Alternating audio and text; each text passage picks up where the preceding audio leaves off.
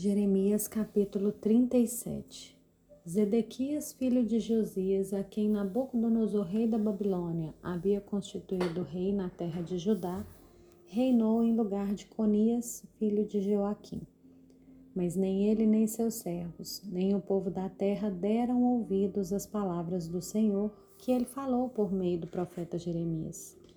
Contudo, o rei Zedequias mandou que Jucal, filho de Selemias, e o sacerdote Sofonias, filho de Maséias, fossem falar com o profeta Jeremias para dizer: Por favor, ore ao Senhor nosso Deus por nós. Jeremias andava livremente entre o povo, porque ainda não tinha sido preso. O exército de Faraó tinha vindo do Egito. Quando os caldeus que sitiavam Jerusalém ouviram isso, retiraram-se dela. Então a palavra do Senhor veio ao profeta Jeremias, dizendo: Assim diz o Senhor, Deus de Israel: Digam ao rei de Judá que pediu que vocês viessem a mim para me consultar. Eis que o exército de Faraó que saiu do Egito para socorrer vocês voltará para sua terra no Egito. Então os caldeus voltarão a essa cidade. Eles lutarão contra ela, tomarão a cidade e a queimarão. Assim diz o Senhor: não se enganem dizendo: sem dúvida os caldeus irão embora, porque eles não irão embora. Porque ainda que vocês derrotassem todo o exército dos caldeus que está lutando contra vocês, e ficassem deles apenas homens feridos, eles se levantariam, cada um na sua tenda, e queimariam essa cidade.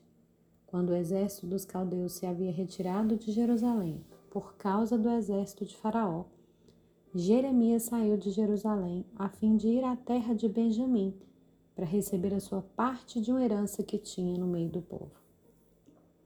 Ao chegar ao portão de Benjamim, achava-se ali um capitão da guarda, cujo nome era Gerias, filho de Selemias, filho de Ananias. O capitão prendeu o profeta Jeremias, dizendo: você está fugindo para o lado dos caldeus. E Jeremias respondeu: É mentira. Não estou fugindo para o lado dos caldeus. Mas Jerias não lhe deu ouvidos. Prendeu Jeremias e o levou às autoridades. As autoridades, iradas contra Jeremias, açoitaram-no e prenderam-o na casa de Jonatas, o escrivão. Essa casa tinha sido transformada em prisão. E assim Jeremias foi levado às celas do calabouço, onde ficou por muitos dias.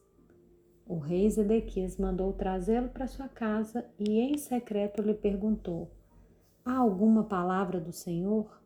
E Jeremias respondeu: Há.